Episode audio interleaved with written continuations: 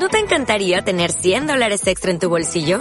Haz que un experto bilingüe de TurboTax declare tus impuestos para el 31 de marzo y obtén 100 dólares de vuelta al instante. Porque no importa cuáles hayan sido tus logros del año pasado, TurboTax hace que cuenten. Obtén 100 dólares de vuelta y tus impuestos con 100% de precisión. Solo con Intuit TurboTax. Debes declarar para el 31 de marzo. Crédito solo aplicable al costo de la presentación federal con TurboTax Full Service. Oferta sujeta a cambios o cancelación en cualquier momento. A todos los compartimientos, ¿preparados? ¡Deprisa! ¡A vuestros puestos! ¡Todos en posición! Buenos días. Buenos días, España. Vamos. Número uno, listos y a la orden. Todo el equipo, preparados. Compartimiento 2, listos y a la orden. Noticias a punto. Válvulas cerradas, niveles correctos. Hombres en posición. Que entren tertulianos. Compartimiento 4, listos y a la orden. Vamos a por ello. Número 6, listos y a la orden. Santiago Fontenla, preparado que entramos. Compartimiento 8, listos y a la orden. Comenzamos Buenos Días España, Radio Cadena Española. Compartimiento 10, listos y a la orden. A por ello, vamos.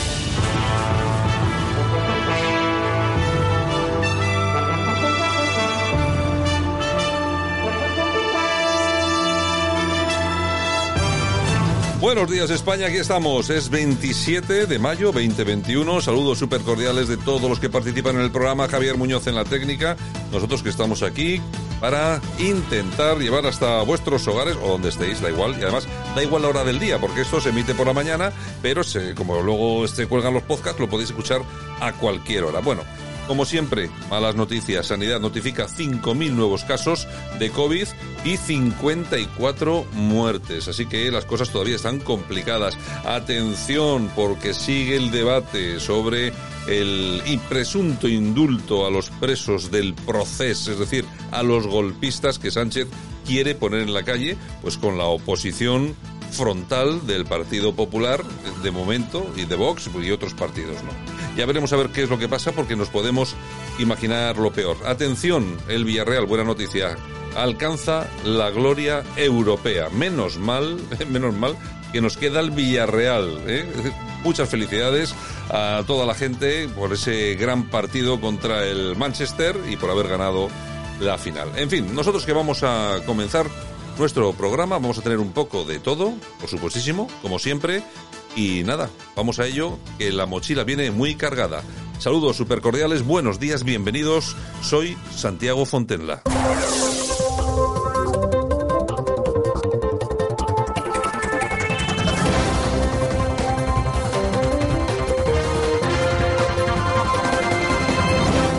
Que ya estamos en tiempo de análisis de lo que ha ocurrido durante las últimas 24 horas, un análisis que como siempre nos trae nuestro politólogo de cabecera, el primero de la mañana, aquí en la radio, Francisco Gómez. Don Francisco, ¿qué tal viene el arcón de las noticias? ¿A tope o qué? Viene bastante lleno. Buenos días, ¿qué tal? Buenos días. Viene lleno, viene lleno fundamentalmente por dos cuestiones. La primera, pues efectivamente se está produciendo un cambio en la opinión pública española, en la sociedad, y lo notamos en algo tan simple como que la gente que le habían colocado la primera vacuna de, de, AstraZeneca tenía que elegir si la segunda iba a ser de AstraZeneca o de otra o de otra marca. El gobierno ha propuesto a toda esta gente que se pusiera otra marca y lógicamente la gente ha hecho lo contrario, lo cual significa que la gente no confía en el gobierno claro. y, si en los, y si en los científicos, la inmensa mayoría. En segundo lugar, ¿cómo está el tema de los indultos? Bueno, pues estábamos todos pendientes de que el Tribunal Supremo eh, pues eh, presentara su informe al respecto y finalmente pues se ha dicho que los condenados están bien condenados y por lo tanto pues deben quedarse donde están, básicamente porque no se han arrepentido. Sánchez qué dice? Pues que se lo pasa por el arco del triunfo y que opina que es el momento de la política, es decir, muy democrático, muy comunista, ¿no? Como es él, muy socialista.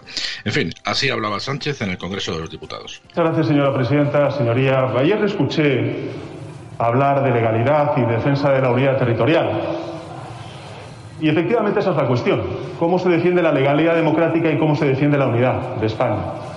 Hay que recordar, señoría, que a quien le hicieron un 1 de octubre y le plantearon una declaración unilateral de independencia no fue a este gobierno progresista, sino a un gobierno del Partido Popular. Usted mismo, usted mismo, señoría, antes del 14 de febrero recordaba que la gestión que hizo su gobierno, el gobierno del Partido Popular del 1 de octubre, fue un desastre y que usted estaba en contra de esa gestión. Mantenga esa palabra, señoría. Silencio, por favor. La Constitución española recoge en su espíritu tanto el castigo como la concordia. Hay un tiempo para el castigo y hay un tiempo para la concordia. El gobierno tomará, el gobierno tomará su decisión en conciencia. Y les puedo garantizar, señorías, que tomaríamos la misma. Señora Martínez Ferro, silencio, por favor. Señorías, tomaríamos la misma decisión que si el gobierno progresista tuviera 300 escaños.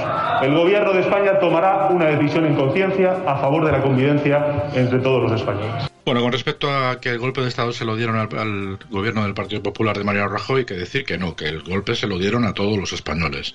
Con respecto a que las declaraciones de Pablo Casado en las elecciones eh, catalanas fueron desafortunadas, efectivamente tiene razón, ya lo hemos dicho aquí.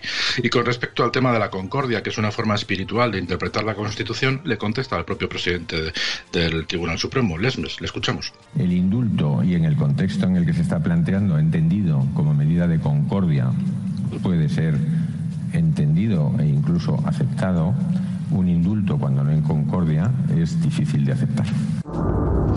Bueno, pues ahí estaba bastante claro, ¿eh? Leche en botella, o sea, blanco, blanco y en botella. Sí, sí. en fin, ¿cómo le contestaba Casado a, a Pedro Sánchez? Le escuchamos. Acabar en nuestro país. El secesionismo catalán es un movimiento reaccionario que recorta derechos y libertades democráticas. El acatamiento de la sentencia del 1 de octubre supone su cumplimiento íntegro. Nadie está por encima de la ley. Los referendos ilegales deben prohibirse y ser delito. Señor Sánchez, todo esto lo ha dicho usted. Mintió a los españoles para ganar las elecciones y al día siguiente pactó con los secesionistas para que le hicieran presidente. Ha quedado claro que se debe a ellos y no a los españoles. Por eso ahora quiere indultarles traicionando a su palabra, al Código Ético del Partido Socialista, a doce informes de la Fiscalía, a la Constitución y a la igualdad de los españoles.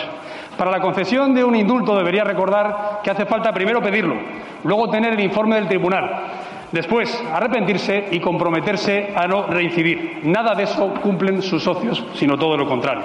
Pero usted quiere salvar un problema personal convirtiéndolo en un problema de Estado. Prefiere poner en riesgo la continuidad de la España constitucional a cambio de continuar usted en el poder. Así es como defiende los intereses de España. Conteste a este Parlamento. ¿Va a indultar a los condenados por sedición? ¿Sí o no? Y les diría lo que opina Bascal, pero como era sesión de control y Abascal no trabaja en el Congreso, pues escuchamos a Iván Espinosa de los Monteros. Muy buenos días. El escrito que hoy hemos conocido del Supremo es verdaderamente significativo. Esta mañana el Gobierno, eh, tanto en boca del presidente del Gobierno como del ministro de Justicia, ha evitado o ha eludido la confirmación de que tienen la intención de dar estos indultos a los presos del golpe de Estado del 9 de octubre en Cataluña. Y se escudaban precisamente en la falta de eh, un escrito claro por parte del Supremo. Bien, hoy tenemos ya la respuesta del Supremo y no puede ser más contundente. Es difícil encontrar algo más contundente que lo que hemos podido leer, al menos preliminarmente esta mañana. El Supremo dice claramente que el indulto es absolutamente inasumible en este caso, que no concurre ninguna de las tres condiciones eh, que son necesarias, que es la de justicia, la de equidad o la de utilidad pública, que hacerlo iría diametralmente en contra del criterio del Supremo y de la sentencia que en su día emitió y que no hay absolutamente ninguna justificación para conceder unos indultos. ¿Y qué opina la, la, lideresa de Madrid, la lideresa del PP, la lideresa de España, que además tiene novio? Isabel Díaz Ayuso, lo escuchamos. Si empezamos a crear un país en el que hay ciudadanos de primera y de segunda, según los intereses políticos del Gobierno de España, y por tanto los delitos pesan más para unos ciudadanos que para otros, díganme qué clase de concordia puede haber ahí. Si tampoco hay igualdad de todos los ciudadanos ante la ley, ¿qué clase de concordia puede haber ahí? Así que a mí me parece una aberración. Y sobre todo teniendo en cuenta que parte de ciudadanos, de personas que han delinquido y algunos con graves casos incluso de corrupción, y que dicen a su vez que lo volverían a hacer. Es decir, volvería a delinquir y el Gobierno de España va detrás de ellos poniéndoles la alfombra roja para pedirles perdón porque Sánchez lo único que tiene ahora mismo en sus planes es mantenerse en la Moncloa, cueste lo que cueste. No hay nada más eh, desigual y desproporcionado que tratar a los ciudadanos como ciudadanos de primera o de segunda por intereses políticos. Y los que faltaban, los comunistas socios de Pedro Sánchez. Escuchamos a Jaume Asens.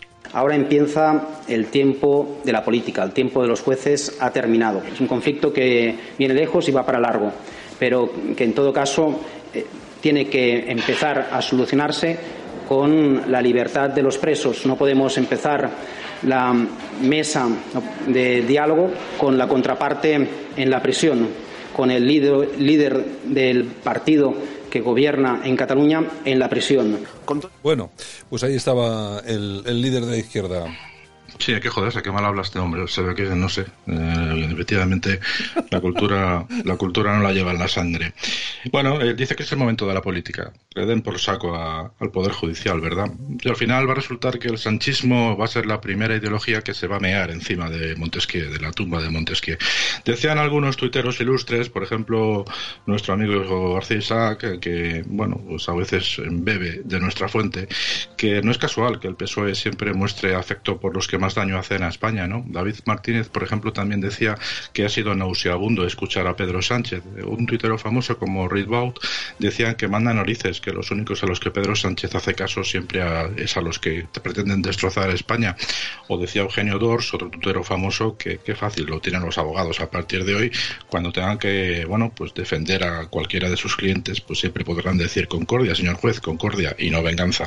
En fin, una situación un poco curiosa la que se ha vivido hoy en el Parlamento español, Santiago. Y por cierto, y para terminar, para terminar hoy, Bea Fanjul pese a que ya se ha suspendido la búsqueda del trabajador que murió en el vertedero, sigue contando los días y además ha sumado a su tuit el hecho de que ya suma también los días desde que Urcullo ha dejado de buscarle. O sea que ya tiene doble trabajo. Bien por Bea. Sí, la verdad es que es impresionante. Es impresionante. en fin, bueno, don Francisco, un abrazo esta mañana. Hasta mañana a todos. Escuchas Buenos Días España. Aquí no nos callamos. Desde hace meses el gobierno ha dado señales sobre su voluntad de indultar a los líderes independentistas condenados por sedición, pero esas señales quedaron como congeladas cuando se convocaron elecciones en la Comunidad de Madrid y se alargó el proceso de formación del gobierno catalán. Ahora, pasadas las elecciones madrileñas e investido el presidente de la Generalitat, Moncloa ha decidido acelerar el procedimiento, empezando por mentalizar a los españoles. Ayer, el ministro de Justicia nos dijo que hay que naturalizar los indultos. Hoy, Pedro Sánchez ha ido más lejos. Lo que para mí no son principios constitucionales y nunca lo han representado son la venganza o la revancha. Por si el mensaje no había quedado claro, el presidente lo ha repetido una segunda vez. En los valores constitucionales no se encuentra ni la revancha ni la venganza. Pedro Sánchez ha querido insistir por tercera vez y no quedarnos atrapados en la venganza y en la revancha cuando estamos hablando, pues, en fin, de una crisis que desgarró al conjunto de la sociedad catalana y al conjunto de la sociedad española. Y ha habido una cuarta vez.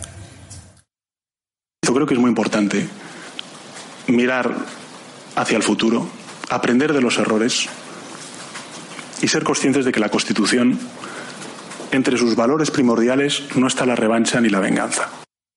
Ni revancha ni venganza. Según sugiere el presidente del gobierno, indultar significa concordia y cumplir las condenas por sedición dictadas por unanimidad de todos los magistrados de la Sala Segunda del Tribunal Supremo significa revancha y venganza. Con este criterio, Pedro Sánchez da un paso importante, si no definitivo, hacia la concesión de los indultos. Bueno, pues este señor que escuchábamos es Vicente Vallés, director y editor de los informativos de Antena 3, que no sé, bueno, eh, vamos a ver, yo creo, me imagino que ya todo el mundo habrá escuchado este audio, porque no es de hoy, ni es de ayer, es de antes de ayer. Sí.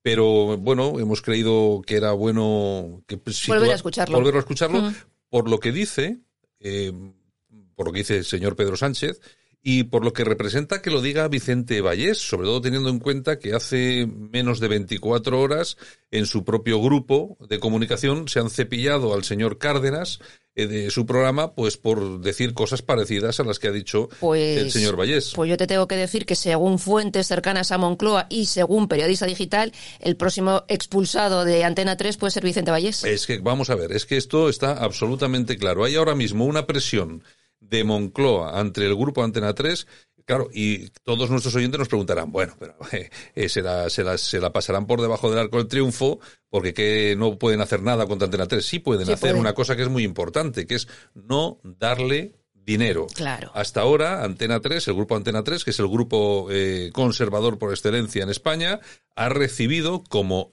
como el resto de los medios de comunicación eh, muchos millones por parte del gobierno eh, para, para subvenciones, subvenciones para poder salir adelante por la bajada de publicidad y tal y cual.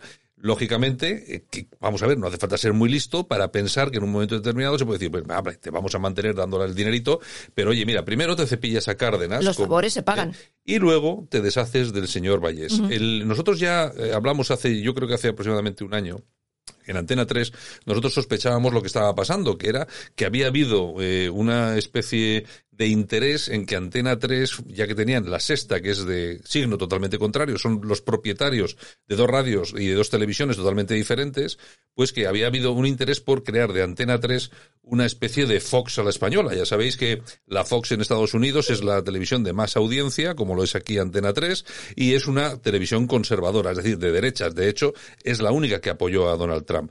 Aquí, pues bueno, han querido hacer algo parecido y el buque insignia en ese, en esa escalada informativa ha sido Vicente Vallés. Bueno, Vicente Vallés que permanentemente está lanzando desde su informativo, que es el más escuchado de España, que son millones de personas, este tipo de noticias. Claro, en Moncloa están que trinan pidiendo la cabeza de este, de este hombre. Y lo van a lograr, ¿eh? Bueno, yo creo, yo, yo, creo que sí, porque los grupos de comunicación, vamos a ver, vamos a ver, los conservadores en sí son bastante poco de fiar.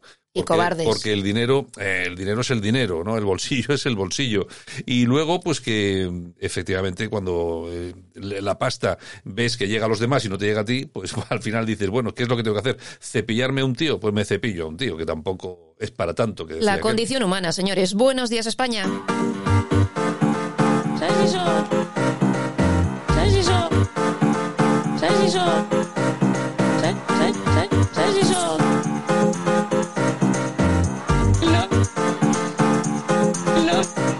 En Radio Cadena Española no nos cansamos. No nos cansamos de madrugar. No nos cansamos de contar la actualidad. No nos cansamos de decir las cosas claras. En fin, que no nos cansamos de tocar los temas más importantes. No nos cansamos. Este es el ministerio de todas las mujeres. No me mates, Carromero. ¿Sabes eso? ¿Sabes eso? ¿Sabes eso? No me mates, Carromero. Bueno, pues aquí estamos como cada mañana. Hoy es día 27 de mayo, el mes ya bueno. Flus, flus. Sí, el mes ya, el mes ya. No lo, hemos, casi. No lo hemos cepillado. Y bueno, y aquí estamos eh, con nuestra compi Yolanda C. Que Sin cansarnos. Toda esta mañana no nos cansamos. Día tras día. Traemos todos los titulares de prensa. Que además, fíjate que yo, yo siempre se lo digo, Yolanda, no hace falta que sean cosas de extrema actualidad, porque hay muchas veces que se, nos, se nos escapan mm. cosas y que hay que recordarlas. Yo, por ejemplo, el audio que hemos puesto ahora de Vicente Valle, mm. yo creo que lo he escuchado todo el mundo, pero seguramente no en el entorno informativo que le hemos dado nosotros, porque lo que hay que tener ahora en cuenta es la batalla que hay Moncloa eh, medios de comunicación conservadores para resituarlos ideológicamente. Efectivamente, y, sí. y eso es una batalla muy, muy importante. Bueno, eh, ¿qué tenemos hoy? Pues mira, ayer Abascal eh, contaba en sus redes sociales que viajaba a, Hungría para reunirse con Víctor Orbán. Ajá, muy bien. O sea que en breve tendremos ahí la reunión. ¿Alguna, ¿Alguna noticia tendremos por ahí? Efectivamente, efectivamente. Bueno, a mí me parece... Una semana después de los conflictos en, en Ceuta. Bueno, me parece, me parece muy bien. Vamos a ver, yo creo que se está gestando, yo creo que más que gestando, una gran internacional identitaria, vamos a llamarlo así, pues con eh, Giorgina Meloni, de los hermanos de la Italia en Italia, eh, con Orban, con los polacos y algunos más. De esta ecuación se caen, por un lado, Salvini, por su proximidad al separatismo catalán, que eso también recordamos que desde esta radio, cuando Abascal viajaba a Italia para reunirse con Salvini y sacarse fotos con él. Nosotros le criticábamos profundamente por eso, al final nos ha dado la razón, mm. ¿eh? porque no se puede estar con quien apoya o quien eh, de alguna forma eh, comete injerencias o provoca injerencias en, cuestiones internas españolas. Y luego quien se queda fuera también es el Frente Nacional, que mm. Mm, parece ser que no acaba de haber ahí sintonía. Efectivamente, ya veremos en esa gira europea que ha comenzado Abascal. ¿Qué más? Bueno, el juez infla a UGT y comisiones obreras y una treintena de sus federaciones por los ERE. Pide datos a los sindicatos y al gobierno de la Junta por si tienen que decretar su responsabilidad civil en esta macrocausa de corrupción. Bueno, a ver qué pasa con los sindicatos, claro, efectivamente, que estos, estos los de las mariscadas, vamos a ver si tienen que dar explicaciones de, del dinerito que tendrán que darla. Han Digo, pasado años, pero me imagino que, oye, Es que, vamos a ver, los propios sindicatos involucra- involucrados en la desaparición de la pasta para los obreros, ¿eh? Mucha es que, pasta. Es que esto, no, sí, sí, es que estamos hablando de más de eh, casi mil millones de euros, o más, o más de mil millones de euros. Y aquí nadie dice nada, aquí no pasa nada. Eso sí, Pasa luego aparece, aparece Camps, que resulta que, le han- que, le- que teóricamente le habían dado un traje y bueno, y había que colgarlo en la plaza pública. Ya te Y digo. encima era falso. Así es, así es. En fin, bueno. Y la ministra Yolanda Díaz que cancela su agenda por motivos de salud. Dice que está cansada y su cuerpo le pide relax. No sé, los albañiles y los fontaneros seguramente que también querrán relax, ¿no? Yo no sé. Es que a mí me pilla esto, me pilla un poco de sorpresa. O nos están ocultando algún tipo de información relacionada con la salud de esta mujer, Sí, sí. o es una cara dura de tomo y lomo. Ya te digo. Bueno, Vamos Marcos de Quinto ha dicho que esto pasa cuando no se tiene costumbre de trabajar. Como me gusta el Marcos de Quinto. Pero, pero es que es claro, yo es lo que iba a decir. Vamos a ver, será que no, no está acostumbrada y que le han salido agujetas o algo. Pues, pues eso será. Pero ya te digo, yo quiero pensar que nos están ocultando alguna cosa peor. Quiero, quiero pensarlo, ¿eh? En fin, en Como fin. COVID o alguna cosa así. Porque si no, vamos, que sería ya un verdadero, perdón por la expresión, descojono ya. Ya te digo. Bueno, y Bildu que cree gravísimo que el gobierno vasco pretenda que la justicia investigue a las juventudes de Sortu por delitos de odio. Señores, No, o sea... no, no hay que no hay que investigar a estos de por odio por delitos de odio no hay que investigarlos. Bueno, o ¿eh? sea, eh, dejarlos. que está ahí en Bildu, Sí. eh, bueno, entre otras cosas, secuestró a Javier Rupérez. No Ah, sé. En fin, nada, no, detalles. Bueno, como dice el presidente del gobierno, no queremos venganza. Claro. Queremos mirar al futuro. Exactamente, con los que pegaban tiros y ponían bombas y secuestraban y bla, bla, bla. Bueno, y las ocupaciones suben un 66% en Cataluña y bajan un 20% en Madrid. A disfrutar de lo votado. ¿Las ocupaciones de qué? Los ocupas. Ah, de ocupas, Claro, ocupaciones. Yo claro, pensaba que- claro. que ocupaciones Los de hotel. ocupa, ¿o los ocupa, los Ah, ocupa. bueno, pero claro, pues sí, los que ocupa ya saben que su, el- su capital mundial es Ay, Barcelona. señor, ahí, está- ahí señor. están con, ahí están con la señora Colau. Colau, y claro, dice, pues si esta es, esta es nuestra casa, ¿qué más queremos? Así. Bueno, y este es el precio justo de lo que nos va a costar de momento la Agenda 2050. Bueno, y la 2030. porque Aquí sacan agendas cada dos por tres. Bueno, y es que el gobierno destina 1.529 millones de euros para los propósitos de la Agenda 2030. Oye, propósitos. Propósitos, sí, tal cual. El precio justo. Sí, pero es que cómo gastan dinerito. Es para, para los propósitos. Vamos a Sí, si sí. yo no sé muy bien qué quiere decir los Yo propósitos. tampoco, pero bueno, no, me lo fin. expliquen, me lo expliquen. En fin, y el Tribunal Supremo que se opone a, cance- a conceder el indulto a los 12 condenados por el proceso. Bueno. Esquerra ya está amenazando, ¿eh? Bueno, eh, vamos a ver. Aquí hay un tema que es importantísimo.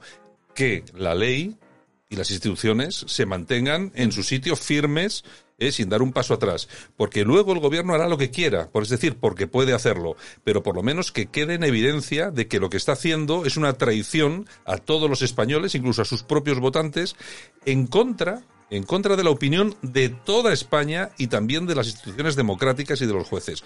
Lo que están haciendo es una salvajada. Luego, luego estos señores son los que se quejan de que se tensa la opinión pública, de que hay incidentes porque la gente se pone nerviosa, que le insultan cuando llega a los sitios, pero ¿qué quieres que hagan contigo si estás haciendo un tipo, una serie de cosas que hacen muchísimo daño a los ciudadanos de este país? Ahora dar los insultos a estos criminales que están en la cárcel, que son unos chorizos, aparte de golpistas. A mí no me gusta llamarle golpistas porque yo creo que ni llegan a eso. Simplemente son unos criminales, unos delincuentes. Bueno, pues yo soy de las que piensan que si no, ya al tiempo veremos que el rey firme esos indultos, ya verás. No sé, no sé, ya No veremos. sé, no ya sé yo.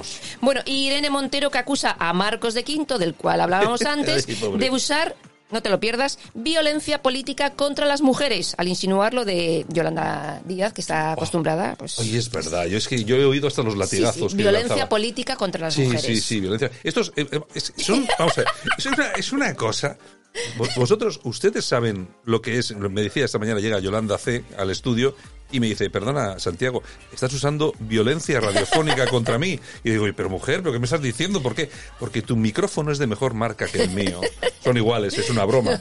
Pero esa chorrada sería válida en boca de Irene Montero. Violencia radiofónica laboral en la radio contra las mujeres. Es que su micrófono es más corto. Claro, sí. Pero qué estupideces... Y se le oye mejor al macho que, que a la hembra. Es que qué estupideces son las que tenemos que soportar en este país. Tenemos lo que nos merecemos. Menos mal que ninguna persona que nos escucha vota a Podemos ni vota al PSOE, porque eso quiero pensar. nuestros, señor, nuestros oyentes, señor. nuestros oyentes y oyentas y oyentestos son inteligentes. En fin, bueno, nos vamos a news.es. Miguel Bosé condenado a pagar 78.000 euros por desgravarse la compra de jamones.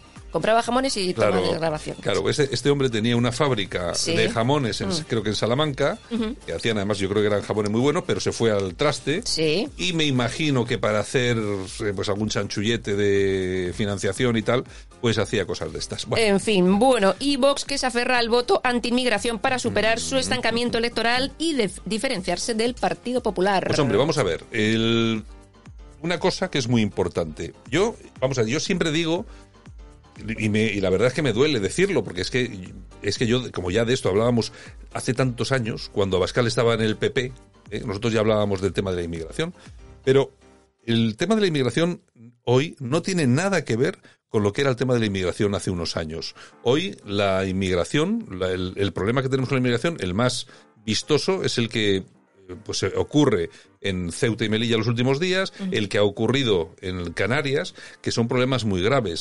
Pero en ningún caso esto ya es lo que era antes. Bien, el, el problema de la inmigración es un tema que electoralmente puede calar en determinadas personas. Hombre, yo creo que sí, sobre todo porque hay eh, personas trabajadoras, los obreros, que son los que más sufren la inmigración ilegal, y sobre todo aquellos que tienen eh, trabajos que no requieren ninguna espe- especialidad sí. o preparación. Entonces, o- o- y requieren una baja cualificación, ¿no? Porque claro, los inmigrantes que llegan vienen precisamente con eso, con muy baja cualificación. Y entonces son los que hacen la competencia directa a esos trabajadores españoles autóctonos que también tienen baja cualificación. Y me imagino que ahí sí que pueden encontrar unas bolsas de, de voto. Pero claro, yo no, vamos a ver, desde mi punto de vista, yo no voy a dar lecciones a nadie, y sobre todo a alguien que ha ya comprobado que su mensaje es de éxito porque ha tenido 52 diputados. Pero yo no me centraría tanto en la inmigración per se, sino sobre todo en la competencia que esa inmigración hace a los trabajadores españoles, Claro. que yo creo que es el verdadero problema. Vamos a ver, un señor del barrio de Salamanca, un señor de no sé qué, no tiene ningún tipo de problema con la inmigración. Si lo tiene, pues es buscar la, una señora filipina para que le haga la, la colada Mm. o, o- o, no sé, alguna cosa de estas. Pero de verdad, de verdad, la inmigración yo creo que más allá de las críticas oportunas hacia lo que está ocurriendo Ceuta, Melilla, Canarias, yo creo que tendrían, deberían de centrarse en esa competencia que realizan a los trabajadores españoles. Yo creo que ahí podría haber votos bastante potentes. Bastante, bastante, bastante. Lo que pasa que también hay que ser eh, realistas. Ir a los barrios obreros, que vaya la señora monasterio a pedir votos a personas que ganan 800 euros al mes, pues hombre, la cosa se pone un poco complicada. Es que pedir el voto a esas personas cuando estás gastando, gasta- ganando tú 8.000, pues Claro, hombre, la esta- cosa... En estas últimas elecciones, en las últimas elecciones en Madrid, lógicamente Vox ah, lo ha sabido hacer bien y han mantenido el voto porque, claro, realmente el cabeza de cartel ha sido Santi Abascal, que se ha participado. De hecho, en los mítines hablaba él. Prácticamente. Más que, Mm. más que, que- más que Monasterio. Monasterio, es cierto, manda mucho en Vox en Madrid, pero, claro. Es, No es- la imagen que necesita el partido para llegar a esas personas eh, que tienen muchísimos problemas con su trabajo, con tal, que, que cobran unos sueldos bajísimos y que sufren la competencia de la inmigración legal e ilegal. Eh, yo creo que ese es el problema, que no lo tengo claro del todo. Yo me acuerdo hace muchos años, ¿eh? te estoy hablando hace muchos años, en un acto político, que no voy a decir dónde, ni cuándo, ni de qué manera, llegó un político, el de turno, eh, con un coche que, claro, cuando los obreros que estaban allí, que iban a asistir a, a ese acto Sí. político, uno de ellos le decía a otro, ostras, pero si el coche de este colega vale más que mi casa. Hombre, claro. Bueno, yo me acuerdo, yo me acuerdo de un acto, me acuerdo de un acto político de, de Alternativa Española ¿eh? en, en Madrid. Y entonces, entonces llega, eh, llega allí el presidente de Alternativa Española, que es, eh, El- no sé, Dieguez. Sí, Yo creo que era, sí, sí, era este, era Dieguez. Que El este, yerno de que Blas Piñar. este era yerno de Blas Piñar y bueno, había estado siempre en temas de Fuerza Nueva y tal. Y entonces yo me acuerdo, yo no fui, o sea, yo no fui, la verdad, eh, no voy a mentir, pero sí que había ahí gente que yo conocía y que era gente amiga mía y que me llamó inmediatamente para contármelo, ¿no? Y la desafección que se produjo entre la gente que estaba allí porque es que la gente comentaba, es que el traje que lleva ese tío, de, no sé si sería de Loewe o de Armani Sí, o de sí, lo que sí. sea, o sea, eh, eh, eh, cuesta más de lo que yo gano en seis meses. Que seguramente será verdad, porque son trajes, un traje de eso te cuesta 6.000, 7.000, 8.000 euros seguramente. Y la gente se fija. Entonces, vamos a ver, yo, que vamos a ver, que a mí me, me parece estupendo que el señor Dieguez vaya con un traje como le plazca o lleve un reloj de 20.000 euros, me da lo mismo. Yo no, yo no valoro a las personas por eso, pero vamos a ver, en política hay Depende que... a dónde vayas. Claro, hay que ser un poco, un Mm. poco más recatadillo. Y claro, lo que estamos hablando de los barrios obreros en Madrid con la señora Monasterio, pues hombre, Pues es lo que hay, es lo que hay, señores. Bueno, investigan a un trabajador del Valdebrón por robar 8.000 cánulas de plata valoradas en más de 34.000 euros. Aquí el colega iba a una tienda de esas de compra-venta para Ya. venderlas y claro, el dueño se percató del asunto y avisó. ah, pues me parece muy bien, mira, ¿no ves? ¿Cómo, si- ¿Cómo es como la gente es honrada? Ay, robar esto de los hospitales, es que no hay Eh, derecho. Bueno, bueno, obvio, eh, sí, ah, si Bueno, boicotean el Zendal sí, para sí, que sí. casi matan a los pacientes. También es verdad. Bueno, y según una encuesta de DIM para el grupo NEO, el 63% de los votantes del PSOE E están en contra de los indultos del proceso, que es algo de lo que comentábamos antes. O sea, Mm. pero bueno, ya saben a lo que no tienen que votar, ¿no? Bueno, si, si siguen votando, pues a soportarlo. Claro, Toñejas Vamos a ver, Javier, por favor, unas toñejitas para esta gente. se las vamos a dar a Íñigo Rejón. A Íñigo Rejón. Sí. ¿Hace cuánto tiempo? ¿Hace, ¿Hace cuánto tiempo que no le damos... Espera, repite, por favor, Javier. Bueno, pues aquí el amigo Rejón ha dicho, el móvil es un dispositivo neoliberal de control, control de nuestro tiempo sistemático. Es acojonante, es acojonante porque yo me imagino a, a por la noche se va a su habitación, se sienta, mira el teléfono y dice, vamos a ver, ¿cómo puedo definir yo esto para que yo pueda quedar como, pero vamos, la leche delante de alguien en un medio de comunicación cuando tal?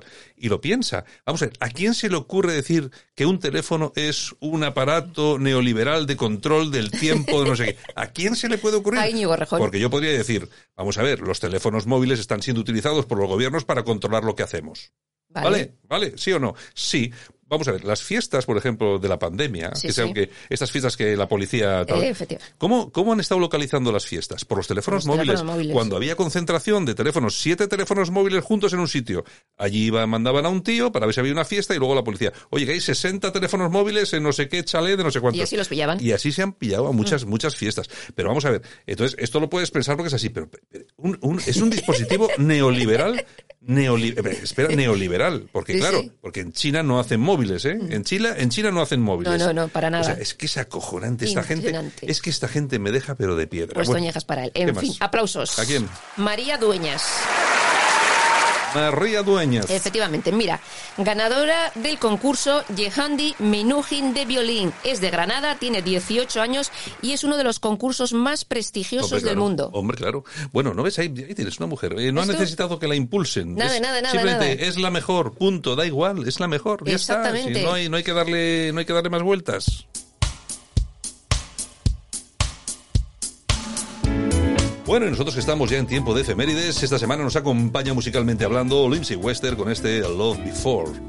Bueno, y tal día como hoy, pero del año 1999, la alpinista Chus Lago se convierte en la primera española en coronar el Everest sin ayuda de bombas de oxígeno. Bueno, y sin, sin techos de cristal ni nada, nada, ¿eh? nada, nada. Y también tal día como hoy, pero del año 1995, Christopher Reeve, eh, Superman, tiene un accidente de caballo que lo dejó sin movilidad en el cuerpo hasta el día que murió en el año 2004. Sí, yo me acuerdo de aquello, Sí, sí, fíjate. sí, sí. Bueno, Y tal día como hoy también, pero del año 1930, se inaugura en Nueva York el edificio Chrysler de 320 metros, el más alto del mundo en ese momento. Y tal día como hoy del año 1940 nace en Valladolid el atleta Mariano Aro. Tiene 27 títulos de campeón de España, entre otros muchos, y cumple 81 años. Y tal día como hoy del año 1951 nace la cantante Ana Belén, cumple 70 años. Tiempo pasa hasta para los malos. Ya te digo. Bueno. Bueno, y también tal día como hoy, pero del año 1961, nace en Bilbao la periodista Ana Blanco. Cumple 60, y- 60 años y ahí resiste en televisión, ¿eh? Oye, sí, este está con todos los gobiernos, da igual que sea de derecha, de izquierda, este está ahí, es el muñequito y es como, es como Gustavo. Es como Gustavo, eh, da igual el que meta la mano, le hace hablar y habla. Y punto da pelota. igual. Y tal día como hoy, pero del año 2006, fallece el actor Alfonso Lusón. Durante muchos años formó dúo con eh, Codeso. Muy bien, Yolanda, pues... Bueno, pues hasta Nos vemos. mañana. No, no, ¿cómo ah, que hasta no, mañana? nos falta el corazón. Tú ya te quieres Sí, ir. Sí, sí, sí, es verdad, si tengo que hablar del, del trauma este de, de Rocío. Pero luego tú quieres que te paguen Es el sueldo. es Es, que es desde verdad. luego. Ay. En fin, nos vemos luego. Vale. Nosotros continuamos. Buenos días, España.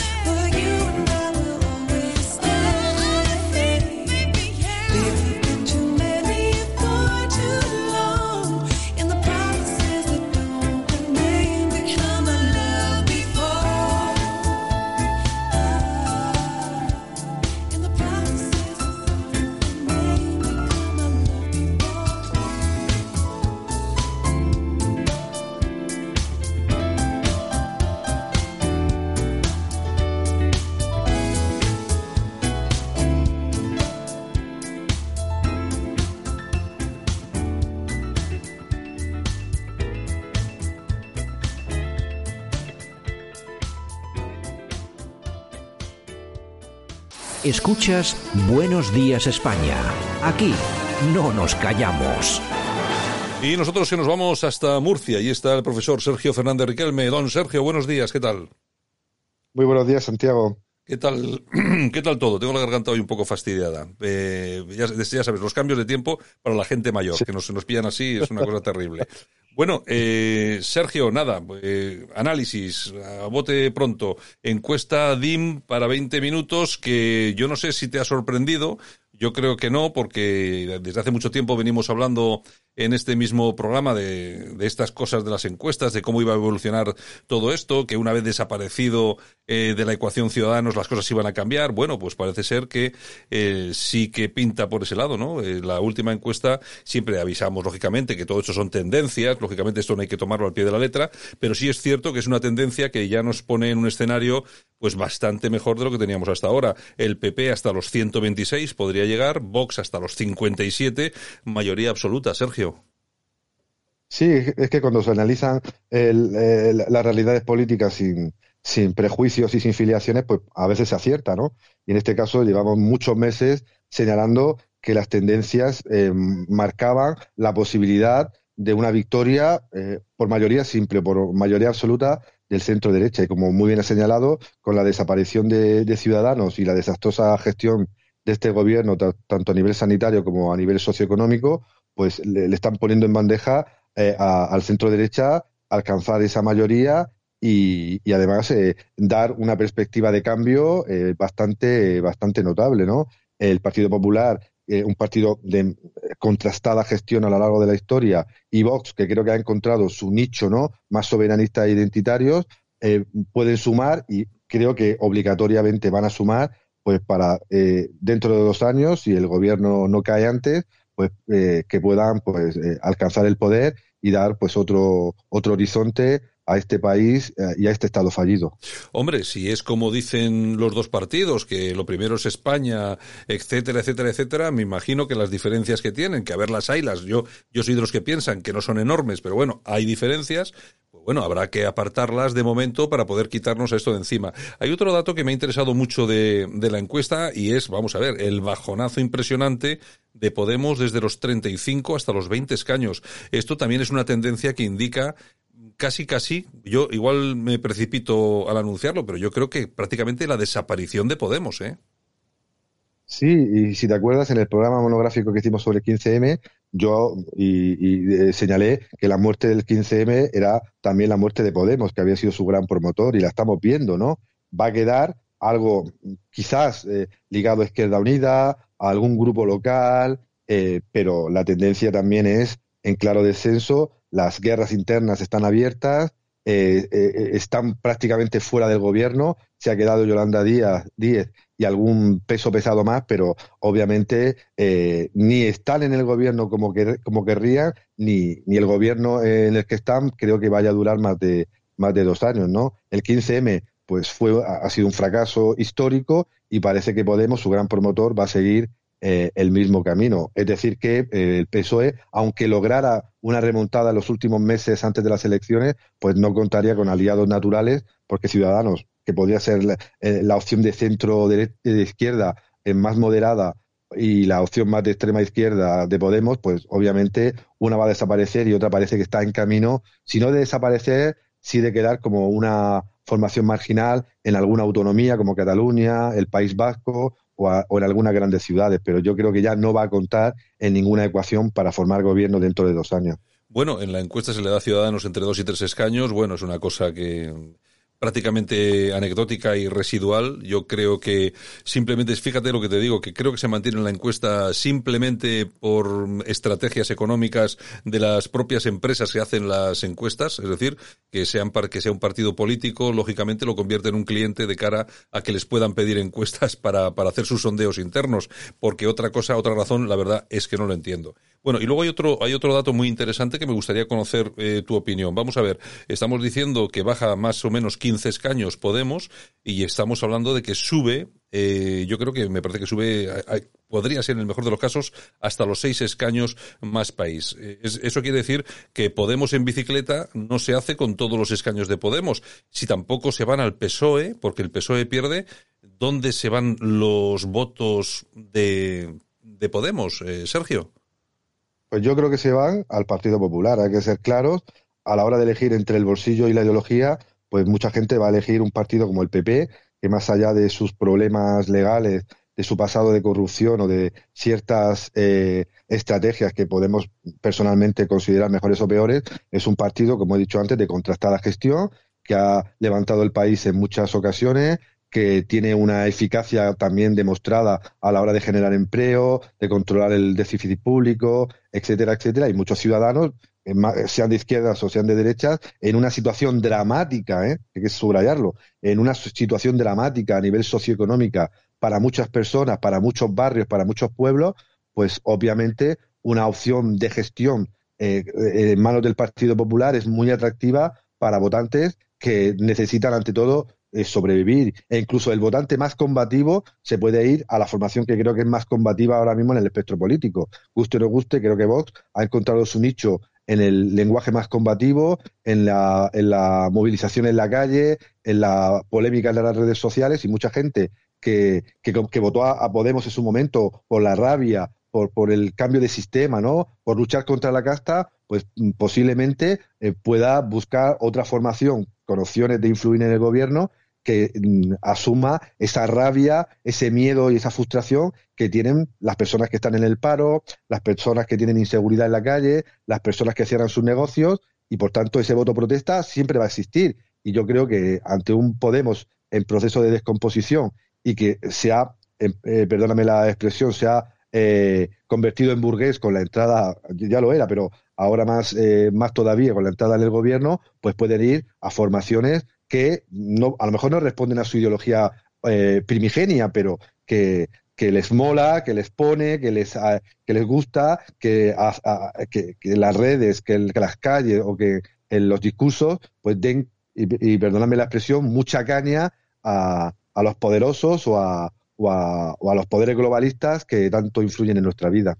Bueno, y un último dato, Sergio, que me parece muy interesante de la encuesta. El 63% de los votantes del PSOE en contra de que el gobierno indulte eh, a los presos del proceso, a los, a los golpistas. Eh, parece ser que Pedro Sánchez se empeña, eh, parece que se empeña en, en ponerlos en la calle. Eso le va a costar incluso más votos de los que ya se indican en esta, en esta encuesta. Y le pasó en Madrid, que al final el votante socialista, o buena parte del votante socialista, bien vota gestión, como he dicho antes, o ante elementos eh, del discurso político que son de perogrullo, que es socialista de Murcia, de, de- de Alicante, de Albacete o de Madrid, no va a estar eh, a favor de la defensa de la unidad de España Claro, claro. o en contra de que se salten la ley, pues golpistas eh, reconocidos por la justicia, ¿no? Eh, se puede ser socialista con su ideología, pero creo que hay elementos comunes entre ideologías que las trascienden y que nos hace pues más normales y más hermanos de, patria, ¿no? Y yo creo que un votante socialista, a la hora de la verdad, pues puede tener dudas de las mentiras de su presidente socialista, puede tener, eh, puede estar enfadado de la mala gestión sociosanitaria y socioeconómica de su gobierno socialista, e incluso puede estar en contra de que el máximo líder, también socialista, pues haga algo que nadie entiende, ni lo entiende el Tribunal Supremo, ni lo entiende la oposición, y creo que ni lo, ni lo entendemos tú, yo, y la persona más humilde que está barriendo la calle esta noche, eh, claro. sirviendo a, a los demás, ¿no? Algo, yo creo que el sentido común al final, en época de crisis, sale, y la encuesta lo está demostrando. La gente quiere gestión, quiere trabajo, quiere seguridad, y el que quiera caña, pues ya sabe a quién votar, ¿no? Está claro, está claro. Bueno, pues nada, don Sergio Fernández Riquelme, un abrazo muy fuerte, gracias por tu punto de vista, que es importante y además siempre certero. Un abrazo fuerte. Un abrazo a ti, muchas gracias. Escuchas Buenos Días España. Aquí no nos callamos. Y nosotros que nos vamos hasta Madrid, en esta ocasión vamos a hablar con Guillermo Rocafort, con nuestro buen amigo Guillermo Rocafort. Guillermo, ¿qué tal? Buenos días. Muy buenos días, Santiago. Un placer estar de nuevo contigo y tus oyentes. Bueno, y, y para mí que estés por aquí, que nos eh, acompañes y que nos traigas, yo creo que, bueno, buenas y malas noticias. Bueno, vamos primero con las buenas noticias, porque de una forma u otra habéis conseguido, todos los que se habéis presionado ahí a tope, para que la justicia, la justicia ordene la restitución de la calle en honor a Millán Astray en Madrid. Yo no sé si ya se ha colocado de nuevo esa placa o no, Guillermo. Pues desde luego todavía no, pero bueno, eh, no va a quedar más remedio que este que el alcalde de Madrid las reponga, Ajá. porque ya eh, salió hace unos 10 días aproximadamente la sentencia ya definitiva del, del Tribunal Superior de Justicia de Madrid, de la sección segunda, el cual unánimemente cinco jueces establecen que hay que reponer las placas porque el general Millán Astray no entra en el ámbito de la ley de la memoria histórica, básicamente porque la calle tiene un, origen previo a la guerra. El origen es del año 1924 y por eh, méritos de guerra, es decir, por sus cuatro mutilaciones, la fundación de la Legión y el haber luchado a final del siglo XIX por España en Filipinas. Entonces, esto es como haberle quitado la, la, la plaza del emperador Carlos V por la ley de la memoria. Es que es igual, ¿no? Es exactamente lo mismo.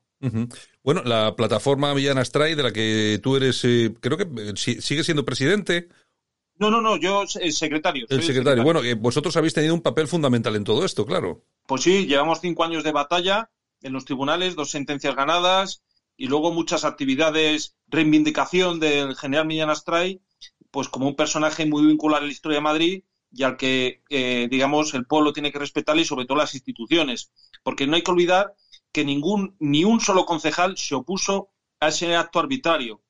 Eh, Ciudadanos, eh, Más Madrid y el PSOE votaron a favor y el PP, como siempre, se abstuvo que es el papel casi más infame de todos, ¿no? Con lo cual, al final, ha sido una asociación como la nuestra de veteranos legionarios y simpatizantes y una sentencia judicial firme que obliga a restituir la- las placas, aún en contra de la voluntad política. Lo verdaderamente increíble, y así hay que decirlo, es que eh, el PP pensaba que no iba a haber resistencia y, y daba las calles por finiquitadas, pero al final son en total creo que ocho calles que hay que reponerlas. Ojo, y una que tiene seis kilómetros de longitud, creo que la más larga en Madrid, que es la de Hermanos García Noblejas. Ajá. ¿eh? que eso es una indignidad, ¿eh? Eh, esos cinco hermanos que murieron unos en Rusia y otros en la Guerra Civil Española y que le hayan quitado la, la- calle a, a los hermanos García Noblejas da una medida de la clase política que tenemos en el consistorio. A mí me llama poderosamente la atención el papel del Partido Popular en este tipo de cosas, sobre todo sabiendo, vamos a ver, hay una cosa que yo creo que no, no acaban de entender en el PP. Vamos a ver, si os van a llamar fachas de todas formas, si se van a meter con vosotros de todas formas, si sabéis encima que eh, la mayoría de vuestros votantes, de vuestros cargos políticos, lo sabéis, que están a favor de mantener estas calles, eh, estos nombres de calles, porque lógicamente hay que mantenerlos porque es la, historia de España. Yo no sé por qué los dirigentes se empeñan siempre, eh, Guillermo, en hacer el papelón. Pues sí, la verdad es, es que ellos daban por sentado en el Partido Popular que no iba a haber resistencia ninguna. O sea, eh, de hecho su papel es sofocar es- esa resistencia. De hecho lo intentaron con nosotros. Lo que pasa es que, y con otros también, lo que pasa es que nosotros no nos sometimos al dictado de unos acomplejados que nos pedían abandonar esa defensa a cambio de nada. Porque ese es el Partido Popular. Confirmar y ratificar las leyes de la izquierda y de la extrema izquierda a cambio de nada. Y lo intentaron con nosotros y al final pues han quedado, porque al fin y al cabo la izquierda política la conocemos y bueno, pues es es lo que nos toca, pero el que te pidan el voto para luego abstenerte, en el caso del fundador de la Legión, eso es una cosa que el señor Martín Almeida lo va a llevar durante todo su mandato él y su partido. Y es un acto verdaderamente de cobarde, que es mucho peor que el acto injusto de retirar eh, esa placa por parte de la izquierda. Yo sé perfectamente que muchas, mucha gente, muchas personas del Partido Popular nos escuchan y creo que estarán de acuerdo con nosotros en reconocer que en este tipo de cosas hay que estar a la altura y si no se está, eh, luego tienes que llevar la vergüenza en la mochila. Y yo vuelvo a repetir, ¿qué más da? ¿Qué más da si os van a seguir llamando fachas? ¿Os van a seguir llamando ultras? Si da igual, pues hacer lo que tenéis que hacer y sobre todo lo que piensa la mayoría de vuestros afiliados y vuestros votantes, pues es que es mantener ese trozo de historia en nombre de calle que hay en Madrid. En fin. Bueno, eh, Guillermo, y otra cosa, que no quiero que tampoco que te marches de todo esto. Vamos a ver. Eh, ya habías peleado mucho para que la señora Carmena eh, aclarase dónde ocultaba su patrimonio. Creo que cerca de medio millón de euros. La justicia parece que te hizo caso y que tenía que decir a ver dónde estaba metido el dinerito, pero parece que nada, que no, no dice nada, así que vas a poner una nueva querella, ¿no? Sí, es una primicia pues, que doy en este programa. Ahora mismo salgo prácticamente de mi despacho a presentar la demanda de, ejecución de sentencia.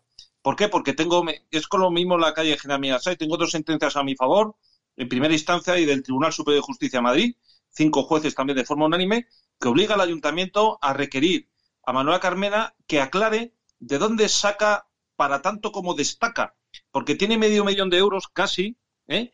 Y no dice dónde lo tiene invertido, no dice cuándo lo adquirió, es decir, no está cumpliendo la ley, la es eh, jueza y es regidora. Y el señor Martínez Almeida, el que se abstuvo con el tema de la calle General Millán en vez de requerirla, pues le ha dado la medalla de honor de la ciudad, lo cual ya es un completo sinsentido, porque es el primer caso, yo creo, de la historia de España, de que se condena a un ayuntamiento porque su alcaldesa no ha hecho la declaración de su patrimonio como establece la ley. Porque en este caso, como en el ca- caso de la calle Millán Astray, los que están al margen de la legalidad son las instituciones. Y en este caso es el Ayuntamiento de Madrid. Así que en cuanto deje de mantener esta eh, grata conversación contigo, voy corrientito a los juzgados a interponer ya la demanda de ejecución de sentencia y que el juez pues ya aperciba al ayuntamiento para que se mueva. Porque Bueno. parece mentira después de que he estado cinco años esperando, ahora me dicen que me deniegan la petición. Pues, básicamente porque la alcaldesa ya no está en su puesto. Bueno, pues, pues ya está. Aunque no esté, tendrán que requerirla. Bueno, pues ya, ya nos contarás, Guillermo, en qué queda todo esto, porque que tenemos mucho interés en saber dónde está ese dinerito. Así que, Desde bueno, luego. ya nos, ya nos lo contarás, Guillermo. Por supuesto que sí, es que España y el pueblo de Madrid tiene derecho a saberlo, porque es la ley y la ley hay que cumplirla. Y Está- las instituciones funcionan, y aquí han funcionado. Está claro. Don Guillermo Rocafort, un buen amigo de esta casa, un abrazo muy fuerte. Y a seguir. y Un a- placer estar contigo, y a- Santiago. y a Muchísimas gracias. Y a seguir en la pelea, que tú no dejas de pelear. A seguir en la pelea. Por supuesto que sí, merece Venga, la pena. un abrazo. Por supuesto que sí. Un abrazo. Un fuerte abrazo. Adiós, buenos días. Explain to me your position. Y nosotros que ya estamos en tiempo de corazón, está por, por supuestísimo con nosotros Yolanda C. ¿Qué tal? Bueno, Rocío, contar la verdad para seguir viva. Pues bueno, pues eh, ahora hacemos un pequeño, un breve comentario, que no tenemos mucho tiempo. Vale, vale, vale. Como siempre, la música esta Vale. semana, Lindsay Webster con nosotros. Bueno, ¿qué ha pasado? Bueno, pues hemos tenido el último capítulo para terminar. Ha dicho que se pone por delante de sus hijos. Porque bueno, muy a su pesar, es su momento, es su momento. Tiene que volver a vivir, no mal vivir como ha estado mal viviendo estos últimos años. Yo, qué, qué, buen, qué, buen, qué buena serie si no fuera Por el rollo feminista. por el rollo feminista este que tal. O sea, ¿cuánta gente más le apoyaría si no se hubiera metido por medio tanto rollo de perspectiva de género y ese tipo de cosas? Bueno, ya veremos porque a partir de ahora creo que nos va a dar muchos titulares. Porque Yo- Rocío mm, va a seguir en televisión. Bueno, El- sí, de bueno. hecho, el próximo miércoles va a estar en directo. Sí, bueno, ya y ya ha dicho que a partir de ahora se acabó lo de callarse y Sí, que sí, bueno, que el que sea- quiera venir a hablar, que venga, que ya va a Con- responder. Con, lo cual creo que el máquina de su marido va a hablar poquito. Bueno, y hay una cosa, hay una cosa que me llamó mucho la atención ayer, que Belén Esteban dijo, a mí lo que me gustaría es que le ofreciesen venir aquí al programa el próximo miércoles para hablar, para hablar directamente con, con Rocío Carrasco, algunos negacionistas que hay en mi programa, claro, y dice, seguramente que no querrían, no tendrían valor. claro. Claro, es que una ¿Qué le cosa es hablar, preguntar? una cosa, claro, es que una cosa es ponerte en tu programa a decir gilipolleces. Y no tenerla delante. Claro, y otra cosa es tenerla delante y que la tía cada vez que le preguntas, pero tú te has visto el documental, macho, y que diga, no, no me lo he visto. Oye, y es que además le han estado preguntando sobre su hija, todo el rollo allí en Supervivientes Sí, sí. y todas las lloreras que hacía, llamamientos a su madre y tal. Entonces ella ha dicho pues que no se lo cree, evidentemente. Dice, es que habla igual que su padre. Y han puesto frases de su padre, Sí, sí, sí, cortes sí, de televisión de su padre y de ella, de la hija, Sí, con una frase, sí, sí. igualitos. Es que son mm, dos calcamonías. Sí, parece que lo tienen preparado, ¿verdad? Claro, y le decía, es que mm, eh, me felicita mm, por mi cumpleaños en Honduras. Vamos a ver, hacía ocho años que no me llamaba por teléfono, que no se ha preocupado por mí, que nunca me ha felicitado. ¿Y se tiene que ir a Honduras a llorar y a felicitarme? No, está claro No me lo que- creo. Sí, está claro que no, que no. que Yo no. tampoco me la creo, es Ahí que la había- hija es calcada al Ahí padre. había, ahí había un guion, ahí había un guion preparado y bueno, ya veremos a ver cómo está. Mientras tanto, bueno, eh, ¿qué, qué cosas que ocurrieron? Pues por ejemplo esta. El tiempo pone a cada cual en su sitio. Pone a cada cual en su sitio. Pone a cada cual en su sitio. Pone a cada cual en su sitio. Pues creo que el suyo ha llegado. Me parece.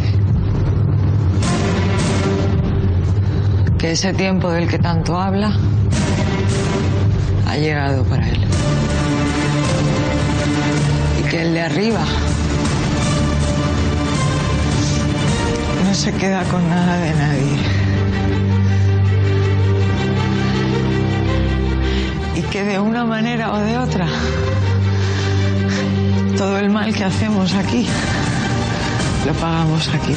Bueno, pues igual es verdad que todo el mal que hacemos aquí lo pagamos aquí. Es muy posible, ¿eh? Muy Oye, posible. acojonator, contar la verdad para poder seguir trincando. Bueno, yo que ya te digo que yo creo que la... Este no hace una portada tan fácil, ¿eh?